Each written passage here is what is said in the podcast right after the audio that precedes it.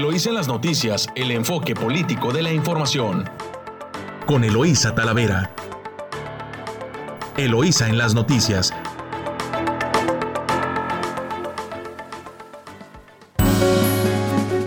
Muy buenos días, Ensenada. Hoy ya jueves 6 de enero de 2021. Les saluda Eloísa Talavera, transmitiendo directo desde nuestro estudio Luis La Madrid Moreno a través de su emisora favorita 92.9 Amor Mío y de nuestra estación hermana en San Quintín en el 98.3 de frecuencia modulada. Saludo a quienes nos escuchan a lo largo de la costa del Pacífico. A saludos a Tijuana, saludos a Rosarito. Muy buenos días y a San Quintín y Ensenada, por supuesto, y 6 de enero Saludo a quien me acompaña en controles, a Camila y a Yadira en San Quintín. Eh, le comento cómo va a estar el día de hoy, pues tenemos eh, bastante información nacional y local y también eh, tendremos como jueves comentarios de Pablo Reina en el tema económico y financiero y nos acompañará en entrevista también el jefe de la, de la tercera jurisdicción sanitaria en Ensenada, el doctor Oscar del Real Mora, su nuevo titular, eh, en punto de las 7:15 de la mañana. Y hoy, precisamente jueves 6 de enero, bueno, Día de Reyes, espero que todos los niños, niñas y adultos pues hayan sacado su zapatito ayer y hoy les hayan traído un regalito por ahí los reyes. Pero también aprovechamos para enviarles un saludo muy cariñoso y muy solidario a todas las enfermeras y enfermeros porque hoy 6 de enero pues es día también en el que se celebra a las enfermeras, a los enfermeros en el país y bueno pues están en la primera línea de fuego de estos casi ya inicio de tercer año de pandemia que no, no se va, pero pues ahí están al pie del cañón. Así que eh, pues por muchas vidas que dependen de, los trabajos y los cuidados que ustedes realizan. Les mandamos desde aquí, desde la 92.9, desde este espacio del noticiero, pues un, un gran abrazo y les deseamos muy feliz día y muy feliz año también. Y bueno, para dar inicio le vamos a pedir a Camila si nos comparte el clima, que ya nos dimos cuenta que está frío Camila, pero dinos a cuántos grados amanecimos. Muy buenos días, el día de hoy en Ensenada amanecimos a 8 grados centígrados, esperando la máxima de 19 y la mínima de 8. En San Quintín amanecimos a 9 grados centígrados, espera un cielo despejado con una máxima de 21 y una, mínima de 9. En playas de Rosarito amanecimos a 9 también, se espera un cielo despejado con una máxima de 18. Pues ya escuchó usted a cuidarse porque pues así está este frío. Eh, Está bueno el frío, sabroso. Le puedo decir que muerde en la mañana, así que se antoja un chocolate caliente, un cafecito, si lo tiene por ahí a la mano, pues disfrútelo. Mientras nosotros le compartimos información eh, el día de hoy. Recuerde que nos puede mandar sus preguntas, vamos a tener al jefe de la jurisdicción y si tiene dudas sobre pues las vacunas o los programas que ellos ofrecen, eh, escríbanos al 646-288-6104 y acompáñanos en este espacio a través de nuestras cuentas de Twitter, arroba Eloisa Talavera, arroba Elo Noticias y a través de nuestros portales en Facebook, Eloisa en las noticias o en nuestro portal eloisaenlasnoticias.com. Regresamos con más información. Estás escuchando Eloísa en las noticias. Regresamos.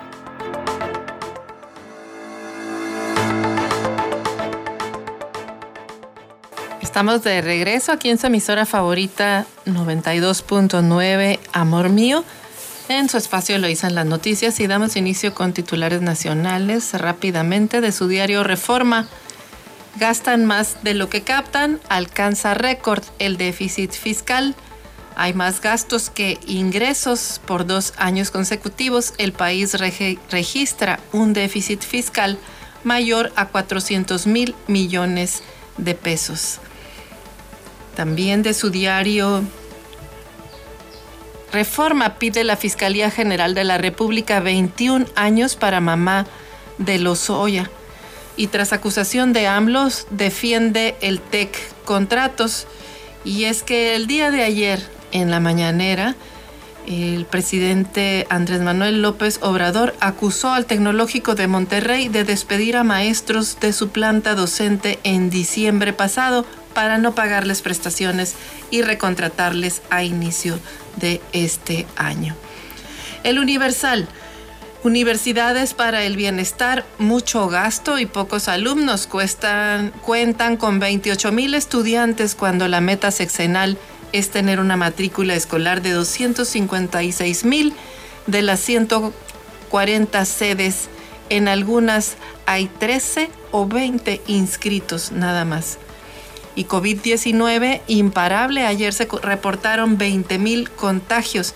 Estas cifras no se veían desde agosto pasado. Omicron puede ser la causa, dicen los especialistas. Y bueno, pues el comentario de Carlos Loret también viene publicado aquí en su diario Universal. Dice, arranca el año y es cada vez más asombroso atestiguar la separación entre el discurso del presidente y la realidad. La mañanera de ayer es una buena muestra. Sin justicia, a Gerardo lo mataron hace cuatro años al ir por juguetes. Y de su diario La Jornada, acuerda la IP a acuerdo con la IP para apuntalar la economía, dice el presidente Andrés Manuel López Obrador. En este mes se dará a conocer el paquete de inversión con el Consejo Coordinador Empresarial. Y a un año, a un año de la mayor embestida a la democracia de Estados Unidos, pues está a un año de qué rápido pasa el tiempo de que se tomó el Capitolio. Milenio, AMLO confía en la DEA. El presidente descarta que incurran en actividades ilegales. Tengo que reconocer que Estados Unidos ha sido muy respetuoso y el embajador es una persona que ayuda para que se mejoren las relaciones. Y en el Día de Reyes supervisan precios y calidad de juguetes. Y es que en la fotonota que cree aparece el Procurador Federal del Consumidor, Ricardo Chifil, en el patín, en el patín del diablo, en un scooter, recorriendo los pasillos eh, para recorrer la expo juguetes en el World Trade Center y verificar los precios y calidad de los productos. Y Gobernación negociará con hoteleros nuevo trazo para el recorrido del tren Maya. Y por la pandemia también, Jokovic, Macron prenden el debate en torno a la antivacunación. En Excelsior, el empleo formal alcanzó histórico en 2021 los 846.416 puestos de trabajo generados. Es la mayor cifra registrada. El número de afiliados al Instituto del Mexicano del Seguro Social es de 20.620.148, más que antes de la crisis sanitaria. En su diario El Financiero logra empleo formal avance récord en 2021. El IMSS dice, reporta la creación de 846 mil plazas. Expertos estiman aún un fuerte rezago. Y en donde sí hay un reversazo es en venta de autos. En diciembre pasado se vendió el menor volumen de unidades para igual mes desde 2009. Y también eh, anuncian este mes, el anuncio dice, alista nuevo plan de inversión con la iniciativa privada. En su diario El Economista, empleo formal en 2021 evidencia reactivación lenta al cierre del año. En su diario La Razón, el principal reto va a seguir siendo la pandemia, dice Llorio, eh, el subsecretario de Hacienda.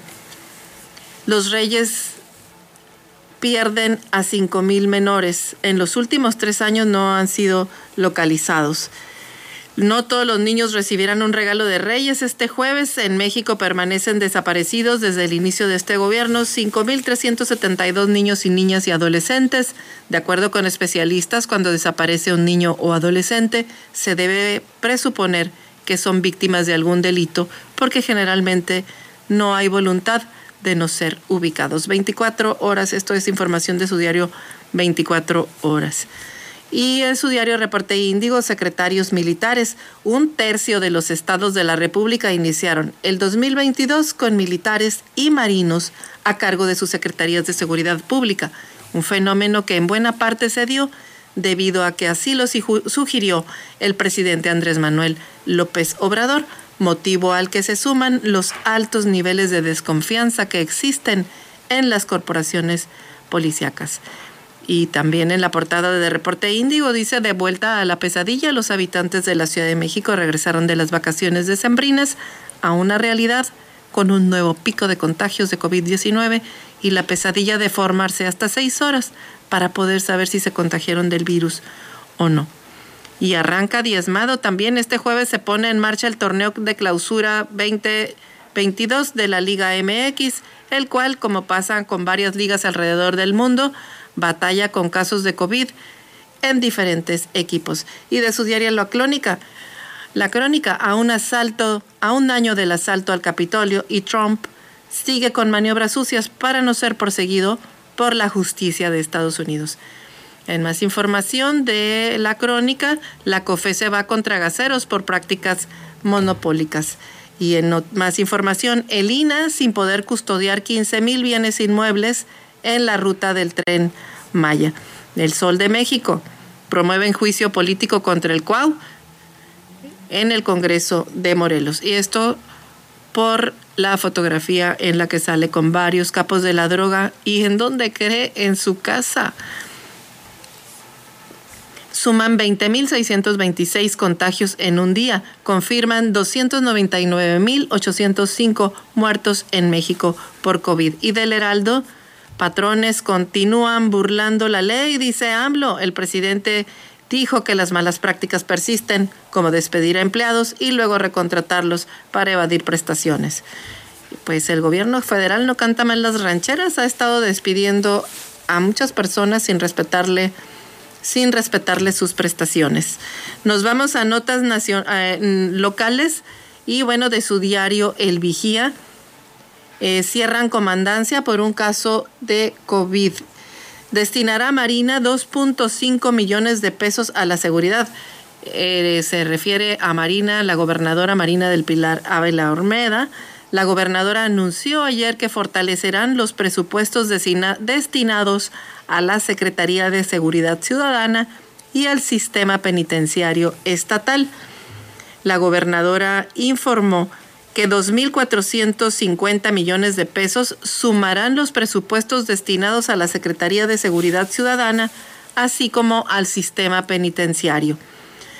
Durante su mensaje, Ávila Olmedo recordó que su propuesta de ley de ingresos para el 2022 incorpora incrementos significativos para atender aspectos relacionados con la visión integral de su gobierno para atender distintos problemas como la alerta de género, para las mujeres. Para la creación de la Secretaría de Seguridad Ciudadana estamos destinando un presupuesto de 1.239 millones de pesos que junto con el sistema penitenciario suman 2.450 millones. Esto representa el presupuesto más alto otorgado a dependencias y entidades estatales, independientemente de salud y educación, que reciben el recurso del ramo 33. Ávila Olmedo explicó que abordarán las problemáticas desde tres ejes fundamentales, siendo el primero la profesionalización y certificación policial, señalando como un componente de la investigación para la prevención. Insistimos en el tema de la investigación y la inteligencia como un eje fundamental. En el segundo eje correspondería a la Procuración y Administración de Justicia, y prosiguió la mandataria para elaborar un binomio contra la impunidad y el eje final correspondería a la prevención del delito en el marco del, del respeto y restricto de los derechos humanos. Sobre otras cifras, la gobernadora citó al sistema penitenciario que tendrá un incremento de más de 181 millones de pesos para mejorar en forma gradual la operación de los cinco centros penitenciarios y los tres centros de internamiento para adolescentes. A la Fiscalía General del Estado se le otorga un presupuesto de 1.973 millones de pesos, lo cual garantiza el énfasis en los temas de inteligencia y de investigación al Poder Judicial de Baja California. También se le da un incremento de 184 millones de pesos para avanzar en los procesos de judicialización y el combate a la impunidad a mundo. También otro punto importante que dieron a conocer en la conferencia matutina es que se fusionarían el Instituto contra las Adicciones y el Instituto de Psiquiatría de Baja California para fortalecer la atención a las adicciones como un problema integral de salud pública. Pues ahí está este tema muy importante. Y también de primera plana, pues ha dejado el COVID 780 negocios cerrados. Esta es información de El Vigía de Benjamín Pacheco. En casi dos años, la pandemia por COVID-19 eh, COVID ha dejado más de 750 negocios cerrados en Ensenada debido a que no pudieron soportar la falta de clientes, lo señaló el presidente de la Cámara Nacional de Comercio y Servicios Turísticos de Ensenada, Rafael Chávez Montaño. Declaró al diario El Vigía que muchos comerciantes tuvieron que emigrar al ambulantaje además de que la llegada de cruceros pues no ha sido la deseada. Eh, son 780 negocios cerrados de distintos giros que le pegó a las zapaterías, tiendas de ropa y al sector turístico, pues lo hizo pedazos porque no había turismo. Durante un año sin turismo, el empresario también dice que algunos negocios que estaban abiertos es porque son de reciente creación o aprovecharon los locales de quienes ya no soportaron la llegada de consumidores. Pues ahí está este tema eh, de negocios cerrados por la pandemia. También los meses de enero, febrero y marzo, dice, son meses malos para el sector comercial, además de que el área turística pues retoma impulso a partir de mayo o junio con la llegada de los cruceros. Eh, en más información, eh, piden a personas no desesperarse luego del inicio de la aplicación de la vacuna de refuerzo. A gente mayor de 40 años, pues personal de bienestar en Ensenada solicitó a este sector que no ha cumplido los últimos seis meses de su última inoculación, que acudan pues cuando sea eh, tiempo. Están pidiendo que para ponerse la vacuna de refuerzo pues tienen que haber pasado seis meses. Nos vamos a corte comercial, regresamos con más información aquí en su emisora favorita 929 FM. Estás escuchando Eloís en las noticias, regresamos.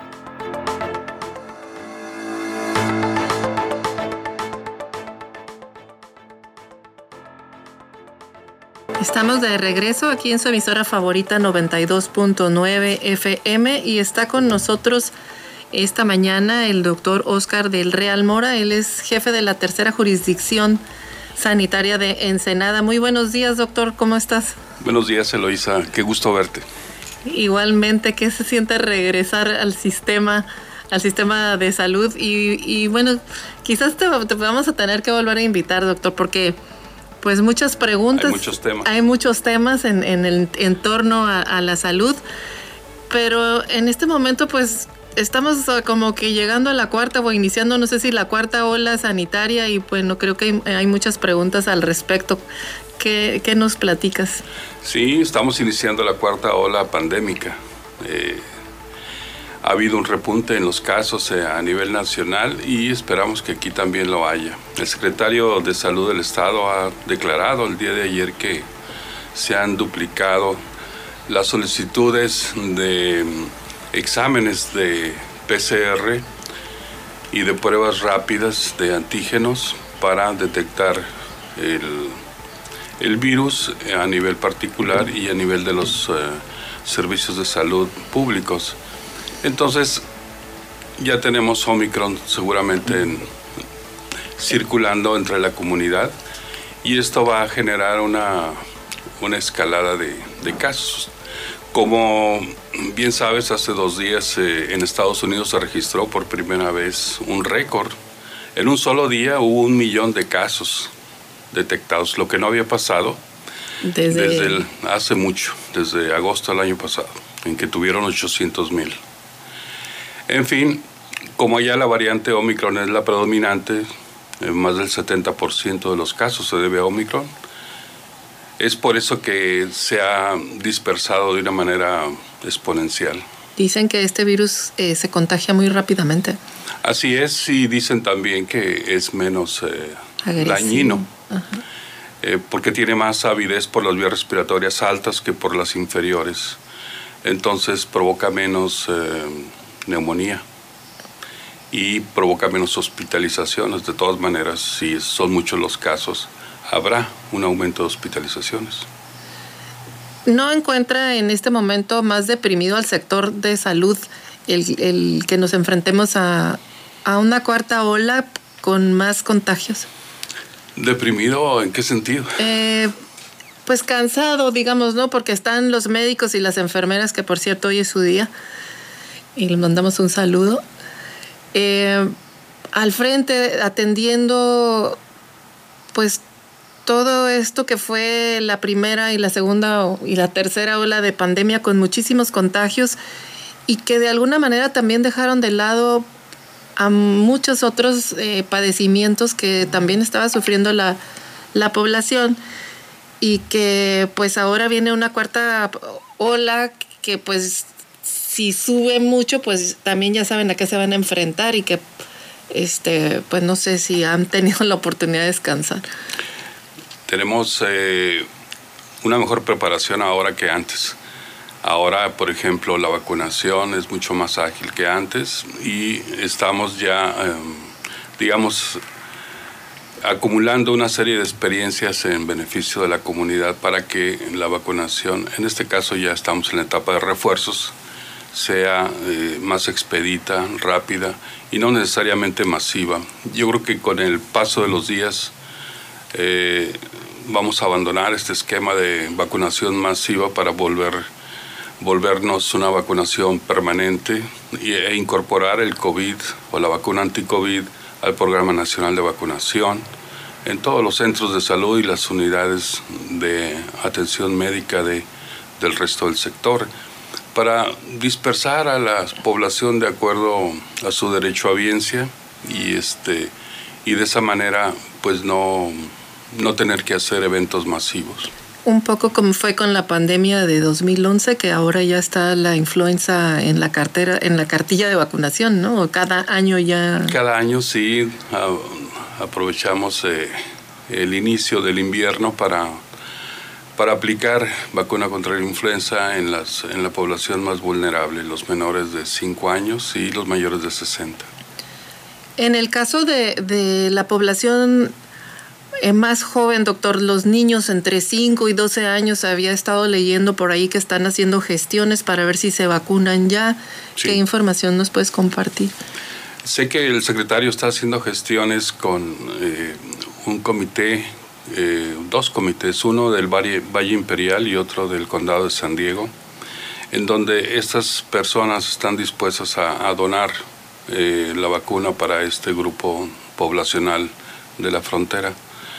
Eh, sin embargo, no sé en qué punto estén. El gobierno de México no ha determinado todavía vacunar a los menores de, de 15 años. Y hay polémica por el regreso, inminente regreso a clases, que hay estados que pospusieron, de hecho, el ingreso para en como el nuestro al 17 de enero eh, y todavía va a estar en la decisión de los padres si asisten a clases presenciales o no por este mismo tema de la pandemia, pero pues el hecho es que vuelve en esta campaña a vacunarse también a, en el refuerzo a maestros y a personal educativo también. Así es se le ha aplicado el refuerzo al personal educativo, a los policías, a las fuerzas de seguridad y al personal de salud. Eh, en cuanto a la vacunación de los niños eh, menores de 14 años, eh, todavía no, no, tenemos una política clara. Afortunadamente este grupo de edad se afecta, se ve menos afectado por, el, por la enfermedad. Son como que tuvieran una inmunidad natural y de los 1.525 eh, fallecimientos que desafortunadamente hemos tenido en la ciudad, solamente tenemos que lamentar el fallecimiento de un niño de 10 años. Eh, entonces, eso te da una idea de cuál es el riesgo de, enfermar y fallecer por COVID en estos grupos de edad. De tal manera de que no tendríamos que estar muy angustiados por la falta de vacunación en este grupo.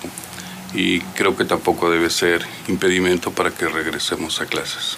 Una pregunta que llega aquí, pues la cuenta de WhatsApp, que si le, que si le pegó COVID o si está positivo en COVID, ¿se puede vacunar o no? Sí, claro. Aunque esté positivo o, es o de preferencia. Si en este momento tiene la enfermedad, se prefiere que no se vacune hasta que haya salido de la, de la enfermedad dos semanas después. Ok. Pues ya escuchó usted, si tiene COVID no se vacuna, pero si ya le pegó, sí póngase su refuerzo, eso entiendo. Así es. ¿Y cómo está este proceso ahorita de vacunación, doctor? Muy bien, empezamos ayer con el grupo de, de 40 a 60 años. Puro chavo ruco ayer. Sí, este, puro rock and roll. Eh, esperamos, eh, en este grupo son 60 mil aproximadamente. Y como la respuesta a los refuerzos no ha sido así como que muy masiva, bueno, sí ha sido muy importante, pero eh, aproximadamente el 75% de los vacunados que serían candidatos a refuerzo, yo creo que son los que se van a presentar esta vez. En esta ocasión. Pues ayer eh, nos dimos una vuelta por ahí, por el, el Centro Cultural Riviera Pacífico, y sí había fila enorme, pero estaba fluyendo, como que... Sí, sí, como te decía al principio, ya eh, hemos aprendido. Si los... Eh, pacientes, si los eh, usuarios traen ya su formato lleno, pues eso facilita muchísimo las cosas, van pasando de manera automática y cada célula de vacunación puede vacunar hasta 100 personas por hora. Y si son 20 células, como fue lo que instalamos ayer, pues son 2.000, 2.000 personas por hora. Si es una jornada de 5 horas, serían 10.000 personas las que vacunaríamos. Desafortunadamente no, las cosas no fluyen todo el tiempo como se espera.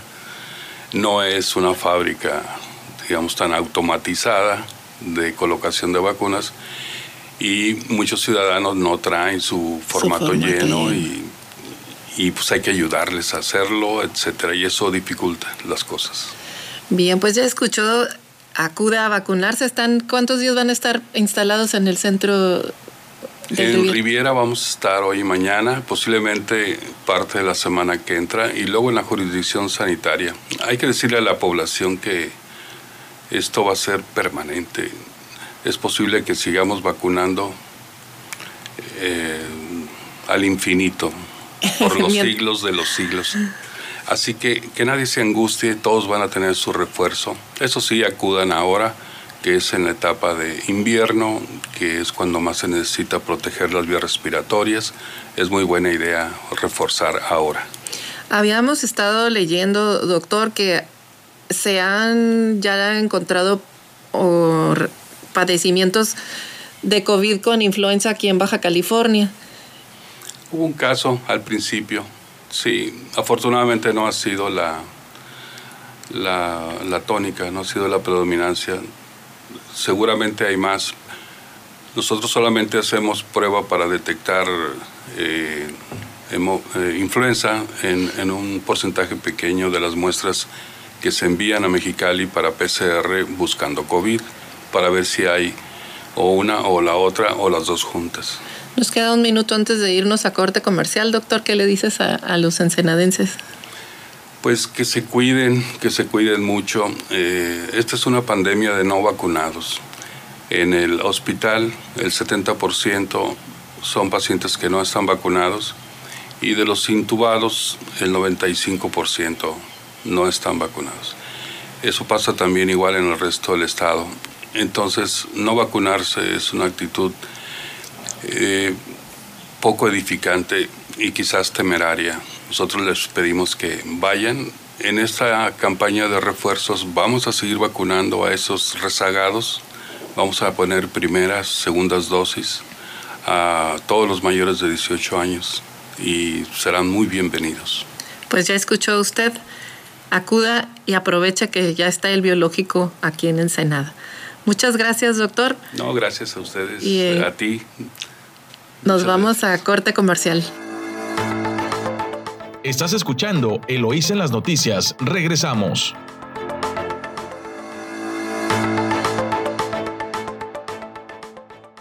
Estamos de regreso aquí en su emisora favorita 929 FM con más información y bueno pues eh, vamos a, a, entrar con Pablo Reina, eh, nuestro comentarista de temas económicos. permítanme un, un, segundito, estamos aquí este Pablo, Pablo, muy buenos días, estamos al aire, ¿cómo estás? Muy buenos días, buenos días a todos de costa a costa y de frontera a frontera. Y desde la capital de Tamaulipas, Ciudad Victoria, hasta Ensenada. ¿Cómo están? Muy buenos días a todos. Bueno, vamos a, tomar algunos datos duros, sobre todo de lo que pasó en el, 2000, en el 2021, este, haciendo un pequeño recuento de la realidad de lo que, de lo que vivimos. Y pues primeramente, en primer lugar, está la inflación, que ya se nos informa que terminamos en 7.6%, prácticamente el doble de lo estimado por Banco de México. Y esto pues ha generado muchos estragos, sobre todo en el bolsillo de las personas, sobre todo porque cada vez ven que no les alcanza, que los productos no están acorde al presupuesto eh, familiar. Y pues la inflación va a ser el gran dolor de cabeza y el cáncer que vamos a tener para el 2022. Se anuncian este, que va a haber incrementos en las tasas de interés todavía el año pasado Banco de México realizó dos pequeños ajustes para este año, se prevén cuatro por lo menos, en donde pues el dinero va a tener, va a costar más, sobre todo el financiado. Sean muy prudentes con el uso de las tarjetas de crédito, traten de pagar a tiempo, traten de abonar lo más que se pueda, porque la inflación, la inflación y la tasa de interés llegó para quedarse.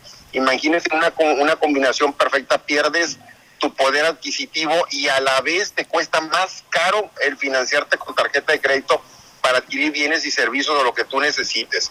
Se habla también que cerramos el año con números positivos, sobre todo en el empleo, más de 846.416 empleos que se generaron, pero muy importante y tristemente decirlo, se generaron en el sector salud y esto pues provocado principalmente por lo que es la, la pandemia y pues es un número muy, muy positivo desde algún punto de vista, pero es servicio y, el servicio este, no es todo lo que, lo que constituye el desarrollo de una, de una economía para el crecimiento de un poder adquisitivo en el salario. La pérdida de confianza fue otro tema que cerró mal. Eh, al final de cuentas, durante todo el año, la percepción de los mexicanos es que hay una pérdida de confianza. Eh, los, no piensan comprar productos duraderos por lo menos durante los próximos seis meses.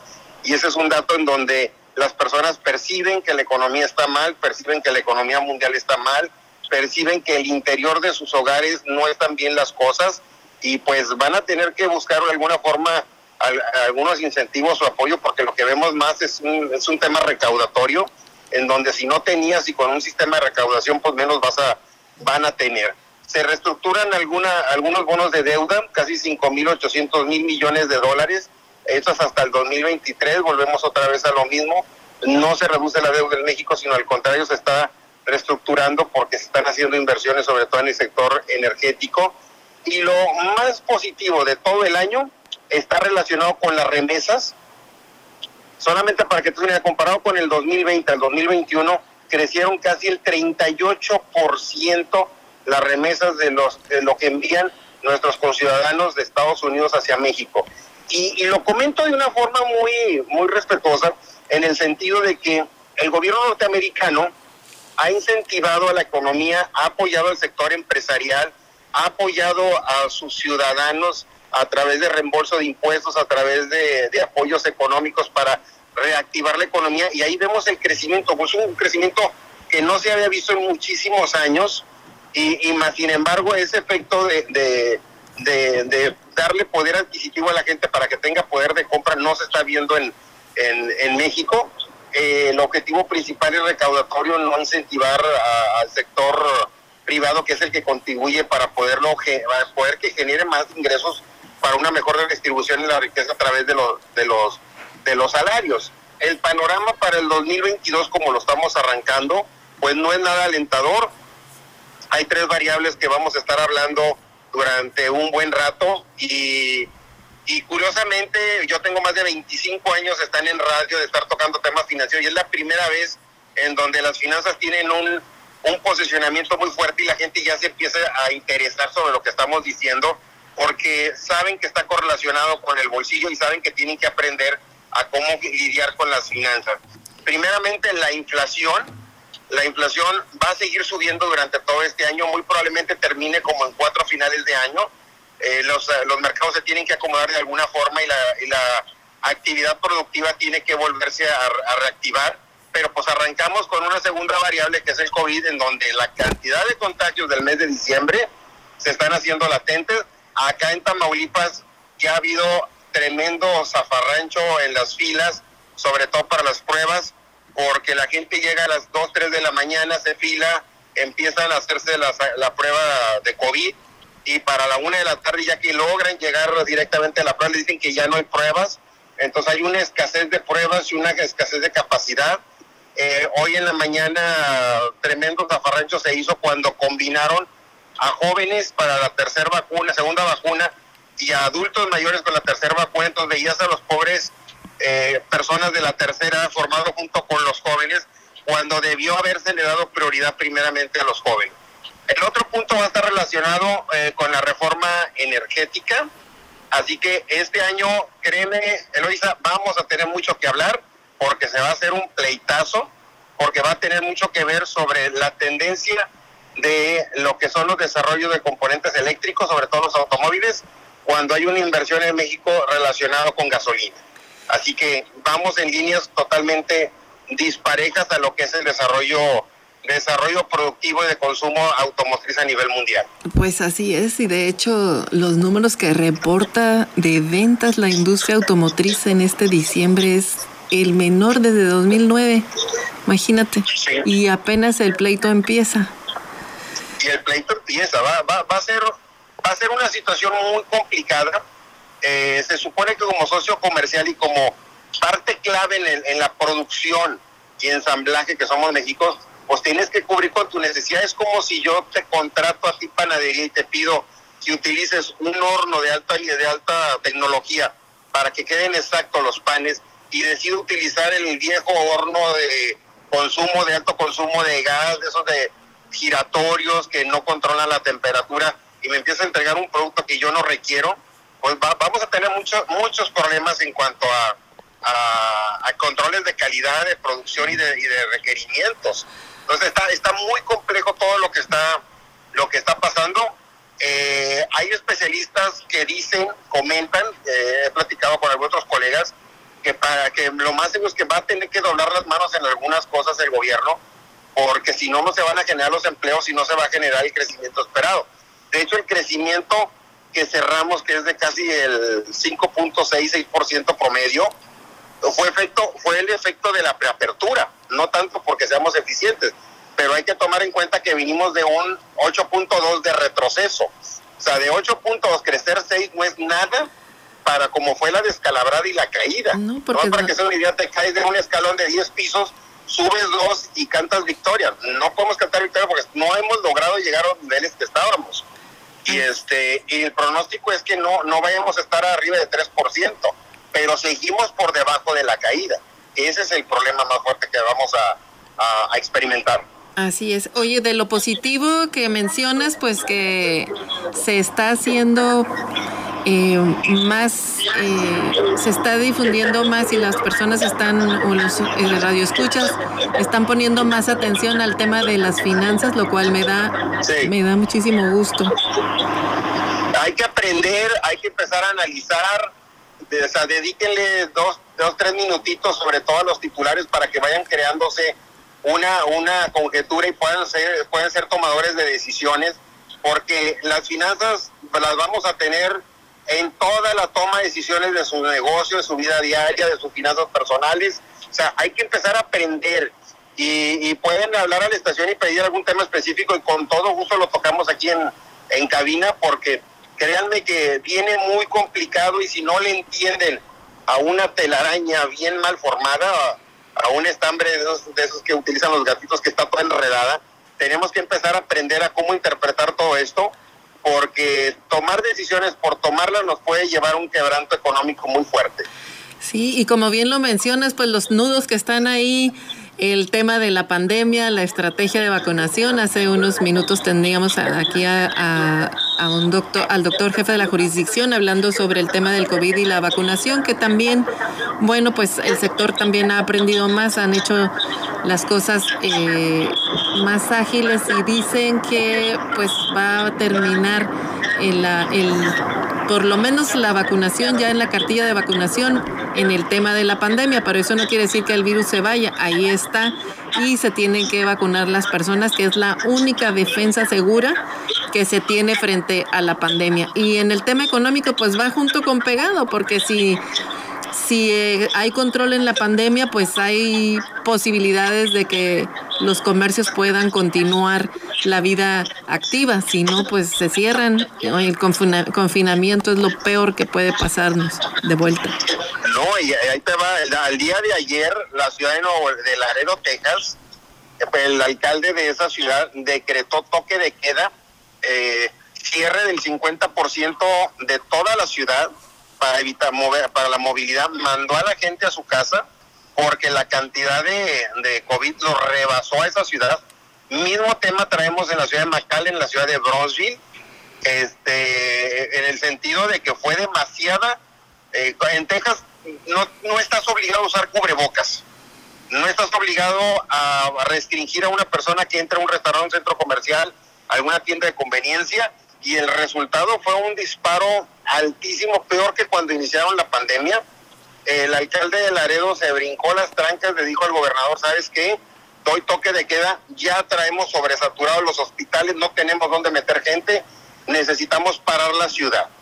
Y ahí traemos un ejemplo de lo que pudiera suceder si nosotros bajamos la guardia, el no usar el cubreboque, el no tomar las medidas pertinentes, el no ir, no, en ir, no ir a lugares que no me ofrezcan seguridad, si no te ofrecen el gel antibacterial, no te, si te permiten entrar sin nada, no vayan a esos lugares porque no sabemos quién se está contagiando. Aquí en, en la zona fronteriza hubo una familia, 40 personas celebraron, eh, ya ves que se juntan los, los Martínez, los Reinas, los Quirogas, este, los Sánchez, pues hicieron una, una reunión familiar el 24 de 40 personas, 35 positivos de COVID.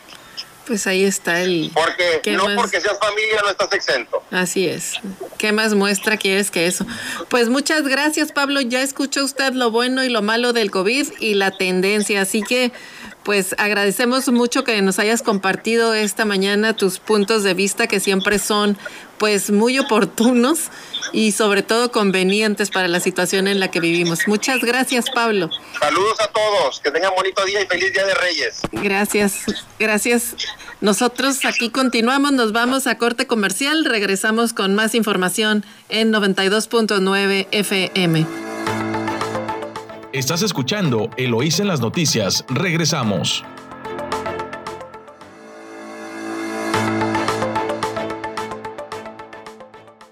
Gracias por continuar escuchándonos aquí en su emisora favorita 92.9 Amor Mío, en su espacio de Luisa en las noticias.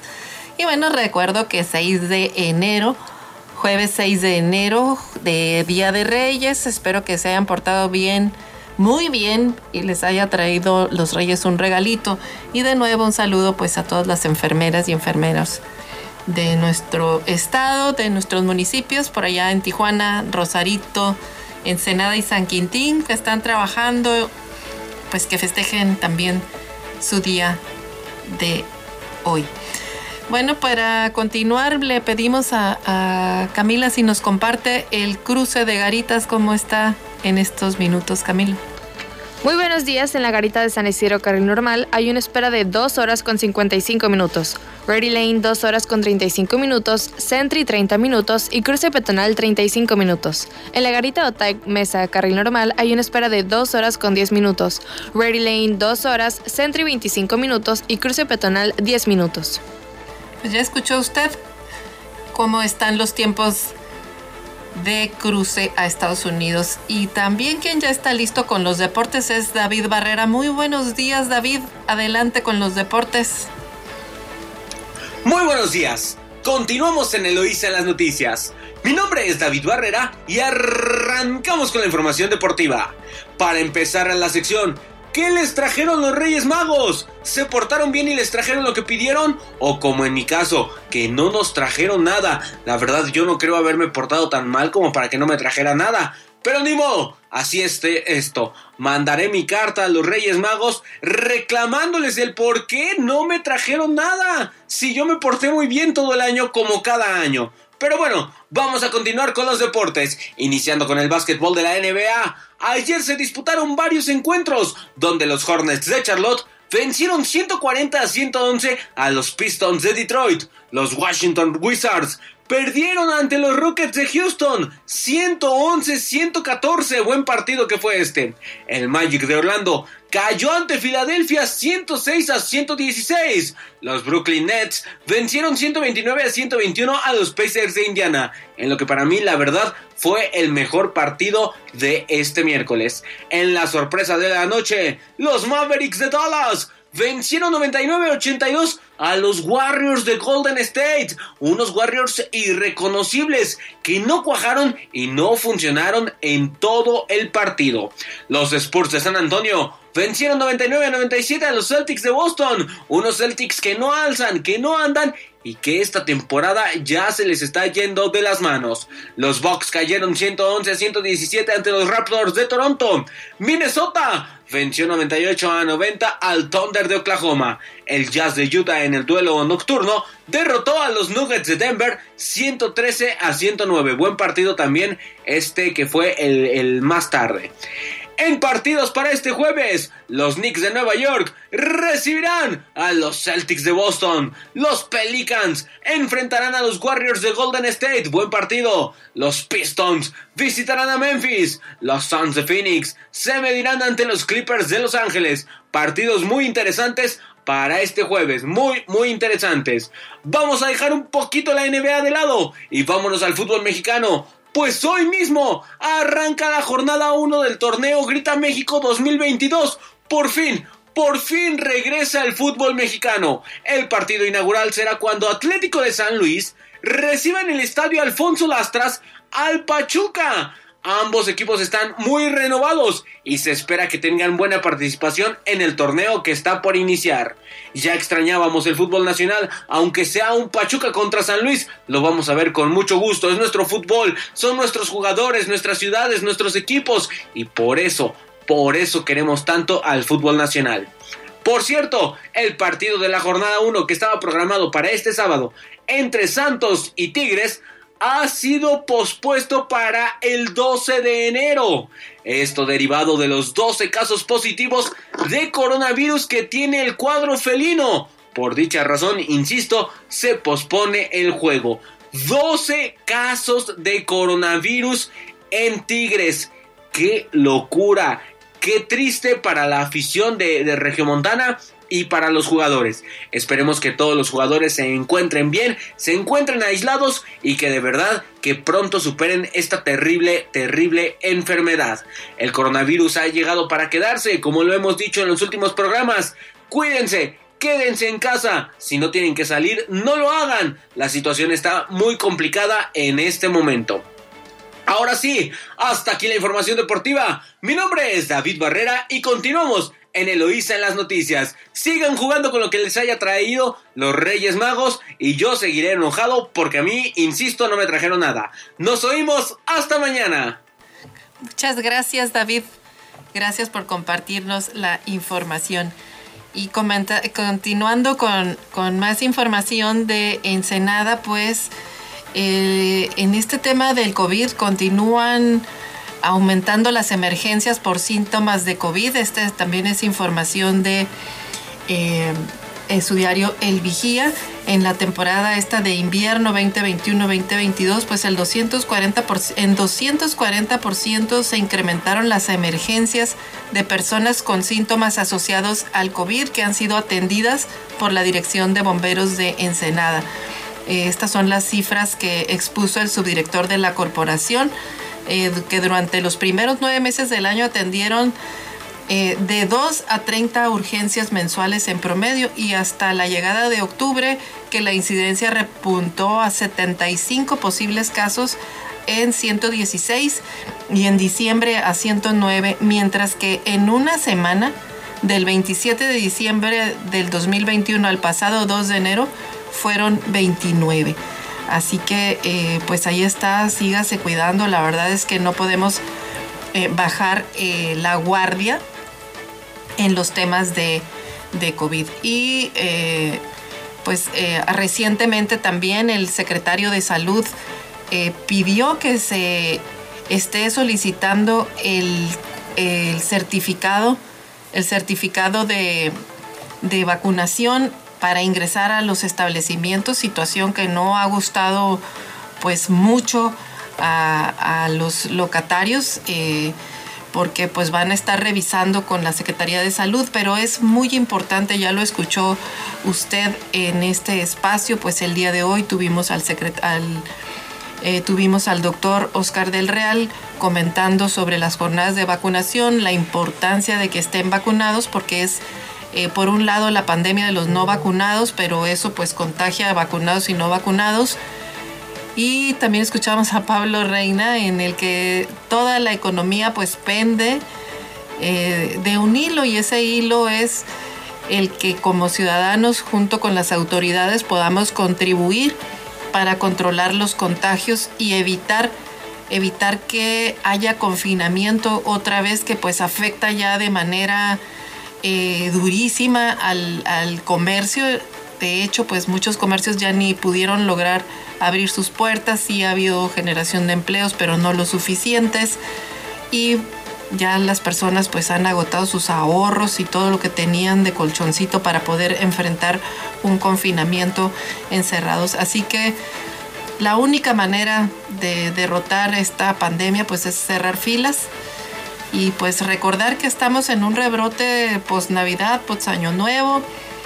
Y pues eh, la verdad es que muchos sí le dieron vuelo a la hilacha, ahí está, y ahora pues hay que guardarse para si se contagió, evitar seguir contagiando personas. Así que pues ahí está este, este llamado de a todos para poner de nuestra parte y que pues apoyemos a que no se continúe eh, creciendo este, este bicho. Nos vamos a información de San Quintín y bueno, por allá en el valle canjean armas por vales de despensa. Los interesados pueden acudir a las instalaciones del Consejo Municipal Fundacional de San Quintín o del 67 Batallón de Infantería para intercambiar sus pistolas, cartuchos o explosivos eh, eh, en, estos lugares.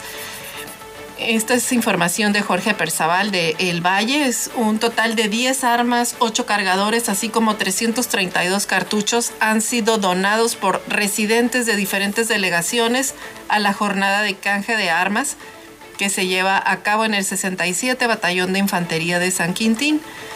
Eh, por medio de un boletín informativo dieron a conocer que continuará vigente esta campaña de canje de armas de fuego y explosivos, para lo cual establecieron dos módulos de recepción y canje de armamento, mismos que van a estar disponibles a partir del 5 de enero, es decir, desde el día de ayer, en las siguientes ubicaciones, en las instalaciones del Consejo Municipal Fundacional con horario de 8 a 2 de la tarde de lunes a sábado, y de forma permanente en las instalaciones del 67 Batallón de Infantería en un horario de 8 de la mañana a 19 horas 7 de la tarde.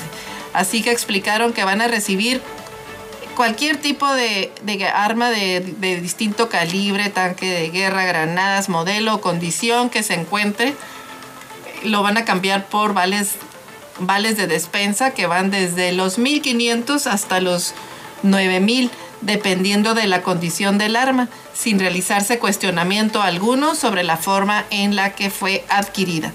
Pues ahí está, estas armas van a ser destruidas por el personal militar, obviamente pues con todas las medidas de seguridad en presencia del, donante con la finalidad de dar certeza a la población que referido armamento pues no va a ser utilizado nuevamente. Así que invitan a todos los residentes de San Quintín para que hagan sus denuncias anónimas las 24 horas del día al número telefónico 616 165 3074 y también lo pueden denunciar vía correo electrónico eh, al 67 Batallón de Infantería, 67BI arroba sedena.gov.mx.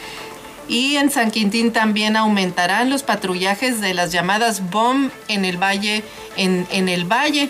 Esto con el objetivo de aumentar los patrullajes de las, en las distintas delegaciones. Se continuarán con estos operativos por parte de las bases de operación mixtas, las BOM, que coordinan con distintas autoridades de seguridad. El titular de la Secretaría de Seguridad Pública, pues, informó que estos operativos se van a implementar en las colonias y las delegaciones donde se tienen los reportados los más altos índices eh, este, de violencia. Y también pues iniciaron ya la vacunación de refuerzo para mayores de 40 años. Así que bueno, pues chavorrucos allá en San Quintín acudan a vacunarse ya en las instalaciones del 67 Batallón de Infantería y en la primaria Vicente Guerrero. Nos vamos a corte informativo, regresamos con más información aquí en su emisora favorita 929. Amor mío, vaya, pues ¿qué cree que ya nos regresamos? Se me acabó el tiempo. Yo me quedé con, con, varios temas aquí en, en la cajita para compartir. Pero bueno, nos vemos, escuchamos el día de mañana en punto de las seis y media de la mañana y agradecemos infinitamente que haya compartido con nosotros esta helada mañana, 6 de enero. Espero que le hayan traído pues un pedacito de rosca y un chocolatito caliente, aunque sea. Eloísa en las noticias, el enfoque político de la información. Sintonízanos todas las mañanas de lunes a viernes a las seis y media en Amor Mío 92.9 FM y La Chula 98.3 FM. Visítanos en eloísenlasnoticias.com.